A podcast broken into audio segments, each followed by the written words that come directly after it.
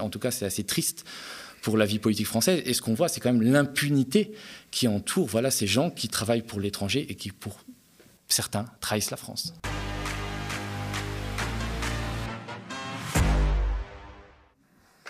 Salut Thomas. Salut Jamil Ça va bien? Ça va et toi? Parfaitement. Alors ce soir, tu viens nous parler des politiciens, de ces politiciens, pas tous, on va le voir, hein, souvent passés par la case ministre et qui vont ensuite travailler au service d'États étrangers. Alors tu te souviens qu'Emmanuel Macron avait dit qu'il suffisait de traverser la rue pour retrouver un emploi. Parfois la frontière, du coup. Et ben voilà, il y a certains ministres qui ont besoin que de traverser la frontière pour retrouver euh, un emploi. Et c'est vrai que c'est d'actualité puisque ce matin, il y a une petite nouvelle qui a fait euh, l'effet d'une bombe, en tout cas qui a fait l'actualité avant d'être démentie par le principal intéressé.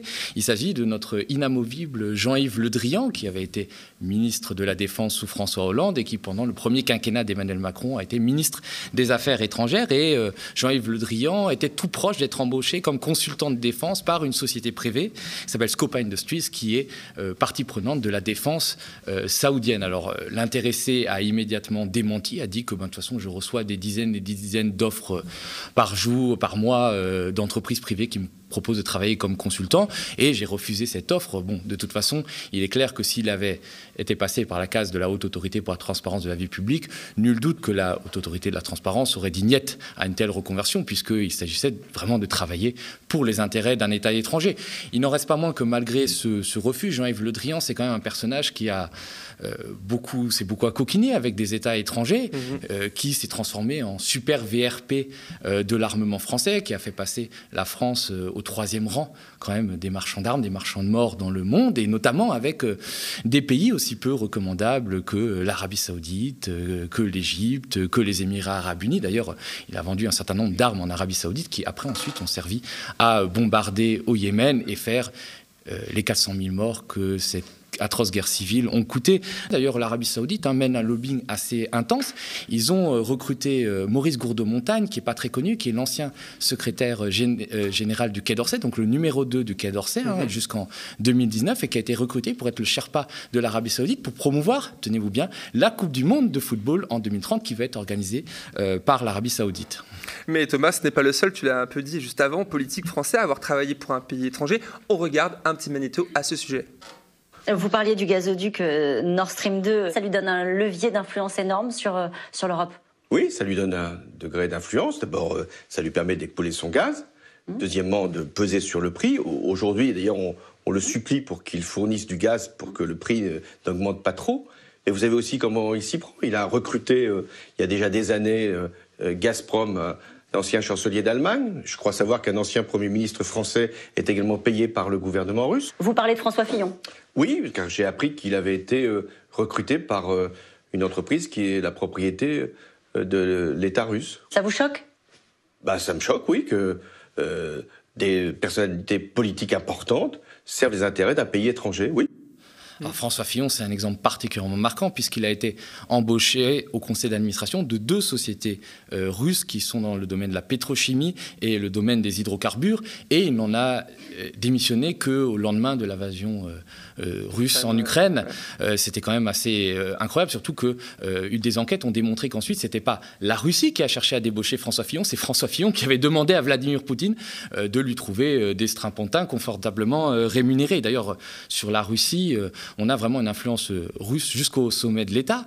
Euh, l'actuel garde des Sceaux, hein, Éric Dupont-Moretti, qui est mis en examen euh, pour prise illégale d'intérêt par la Cour de justice de la République, a quand même défendu, quand il était avocat, les intérêts d'un milliardaire russe, Dimitri Ribilovlev, qui est connu des amoureux de foot, puisqu'il a investi et racheté le club de Monaco. Et Dupont-Moretti est allé jusqu'à diligenter une enquête administrative contre un juge qui avait mis en examen à Monaco Dimitri Ribilovlev. Donc bon, c'est quand même un peu fort de café, surtout que euh, aujourd'hui on prétend faire la traque aux oligarques russes euh, à travers la France et saisir euh, leurs biens. Et la Russie n'est pas la seule puissance à s'ingérer dans les affaires françaises, à recruter des anciens politiques hein, qui cherchent à faire de la reconversion. Je me souviens qu'à l'époque, WikiLeaks avait révélé que François Hollande et Pierre Moscovici en 2006 étaient allés s'excuser à l'ambassade des États-Unis de la prise de position de Jacques Chirac qui s'était opposé à la guerre en Irak et que donc François Hollande et Moscovici étaient allés faire tapis devant quand est allé à Canossa devant les Américains.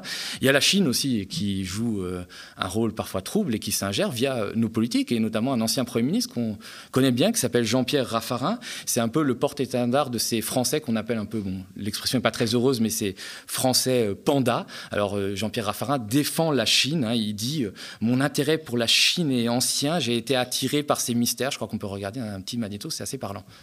Jean-Pierre Raffarin est aussi la vedette d'une émission de télévision d'une chaîne d'État chinoise destinée aux francophones.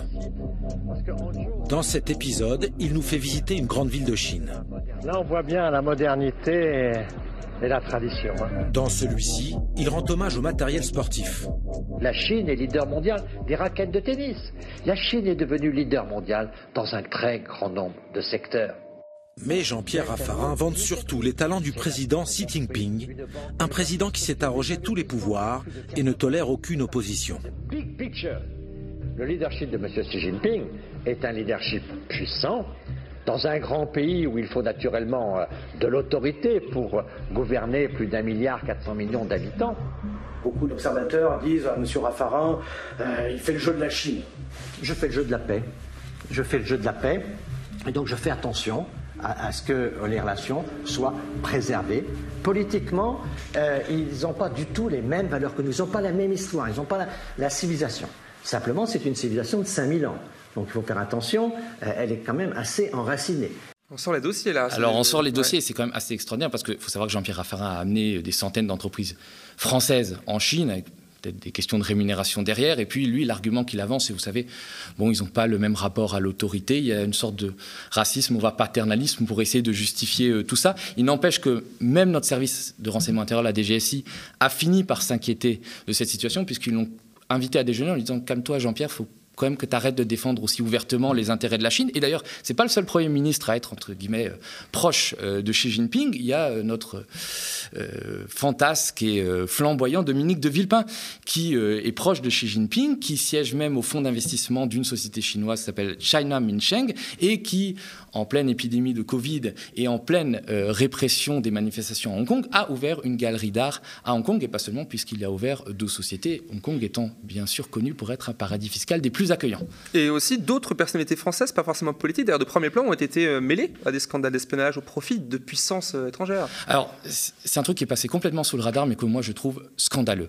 Euh, c'est pas un ancien euh, ministre, mais c'est un ambassadeur qui est un ambassadeur star, puisqu'il a été ambassadeur de France d'abord aux Nations Unies, puis à Washington, hein, auprès des États-Unis. Mhm. Il s'appelle Gérard Haro. Il est très présent sur les réseaux sociaux. Et quand il est parti à la retraite, il a été embauché par un groupe qu'on appelle NSA et peut-être que les, euh, plus, les initiés comprendront que c'est la société qui euh, a conçu le fameux logiciel espion Pegasus qui permet de rentrer dans les. Euh, que les dictatures, en tout cas, utilisent pour rentrer dans les téléphones des opposants, des dissidents. Et il faut savoir que l'année dernière, il y a un scandale qui a été très vite étouffé, qui a révélé que le Maroc avait utilisé Pegasus non seulement pour Mhm. Espionner ses opposants, mais aussi pour potentiellement cibler euh, des personnalités politiques françaises. Et quand même parmi elles, on retrouvait les numéros d'Emmanuel Macron et euh, du Premier ministre euh, Édouard Philippe. Alors quand même, Gérard Haro a peut-être trahi la France. Et moi, je pèse mes mots en travaillant pour une société étrangère qui a fini par espionner, avec un pays étranger, le Maroc, qui a fini par espionner des hommes politiques français de premier plan. Et qu'est-ce qui est arrivé pour lui? Non, non, il est absolument pas en prison. La haute autorité pour la transparence de la vie publique a lui dit que c'est pas bien, mais comme ils n'ont aucun pouvoir de sanction, personne n'a rien fait. Et le Quai d'Orsay a pris des mesures draconiennes. Ils lui ont retenu 5000 euros sur sa retraite, qui est très confortable de diplomate. Donc euh, on voit que l'impunité règne pour ces gens-là qui traversent les frontières. Et l'Afrique aussi est un terrain de, reconversion favori des anciens ministres français. Alors là, c'est le festival. Bon, c'est bah la tradition de la France-Afrique. On a notre Dominique Strauss-Kahn national, qui est ancien ministre des Finances, hein, euh, directeur du FMI, jusqu'à l'affaire du Sofitel, ben, il n'a pas tout perdu puisqu'il s'est reconverti euh, en Afrique dans le conseil aux dictatures, notamment auprès euh, du président congolais, enfin dictateur congolais sanguinaire Denis Sassou Nguesso, auprès du dictateur non moins sanguinaire Fornia Simbe au Togo.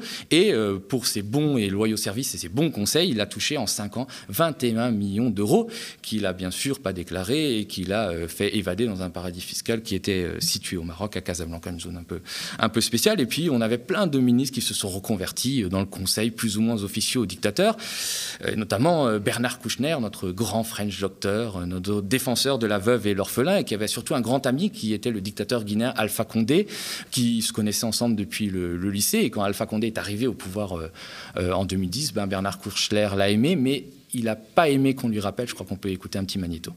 Yannick, que répond le principal intéressé euh, face à ces attaques France Info est allé à sa rencontre. Bernard Kouchner m'a reçu dans son luxueux appartement du 6e arrondissement. L'entretien commence cordialement. Que faites-vous aujourd'hui? La question est vaste. Je survis, je respire, je suis libre et j'aide mon ami Alpha Condé. Mais la conversation se tend au fur et à mesure que les questions deviennent plus précises. Là, sur ses conseils à Alpha Condé. Monsieur, je n'aime pas votre façon de poser les questions. Conseiller officieux, ça fait barbouze. Je suis pas une barbouze, je suis bénévole, je suis pas payé et je suis avec mon copain. C'est clair? Ici, sur la nouvelle société qu'il a montée en juin dernier, No Borders Consultants. Qu'est-ce que vous voulez dire? Je ne fais pas des conférences en Guinée, je fais des conférences quand on m'invite à travers le monde. Certaines sont gratuites, d'autres ne le sont pas, comme bien des gens tout le monde. D'accord, monsieur l'inquisiteur? Et là, sur son bureau supposé chez Bolloré, comme l'affirme l'opposant Lama Bangoura. Des conneries Qu'est-ce que j'ai besoin d'un bureau Puisque je travaille au ministère de la Santé, avec le ministère de la Santé? J'étais sûr que vous en viendrez là. Allez, barrez-vous. Voilà, il aime pas trop parce qu'effectivement Bernard Kouchner a bien été rémunéré pendant euh, des années par Alpha Condé qui a fini par tuer ses opposants, euh, des manifestants pacifiques, et qui aujourd'hui fait l'objet de deux plaintes devant la Cour pénale euh, internationale.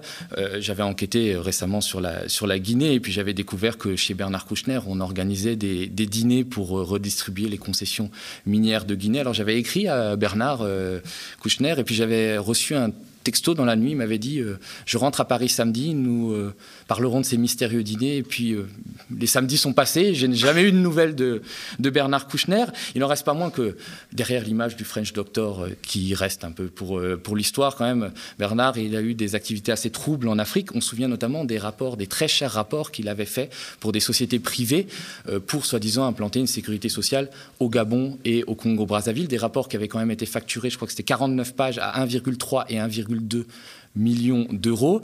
Et euh, ce qui est le plus marrant, c'est que quand il est devenu ministre des Affaires étrangères de Nicolas Sarkozy en 2007, euh, il avait utilisé, usé de son influence de ministre des Affaires étrangères pour faire payer la partie de la facture qui n'avait pas encore été réglée à ces sociétés privées pour laquelle il avait été consultant. Il avait fourni un travail pour le moins euh, discutable sur le Gabon, parce que c'est quand même le symbole de la France-Afrique. On se souvient que le président Omar Bongo, de son vivant, a financé l'ensemble de la classe politique française, gauche et droite corrompue. Ben, Très récemment, on a eu Ségolène Royal qui est parti en un invité spécial de la présidence gabonaise qui s'est rendu au Gabon pour euh, la semaine africaine pour le climat. Donc derrière ce greenwashing, elle a quand même donné caution à un régime qui enferme ses opposants et qui n'a même pas hésité à tuer euh, des dizaines d'opposants justement lors des élections présidentielles très contestées en 2016. Donc on voit finalement que non seulement l'argent n'a pas d'odeur, mais il a encore euh, moins de frontières.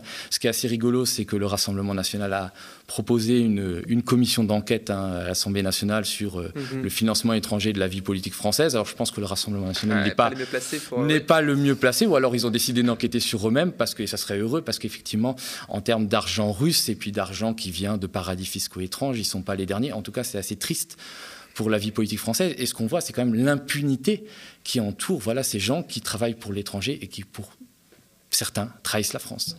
Merci Thomas pour cette chronique.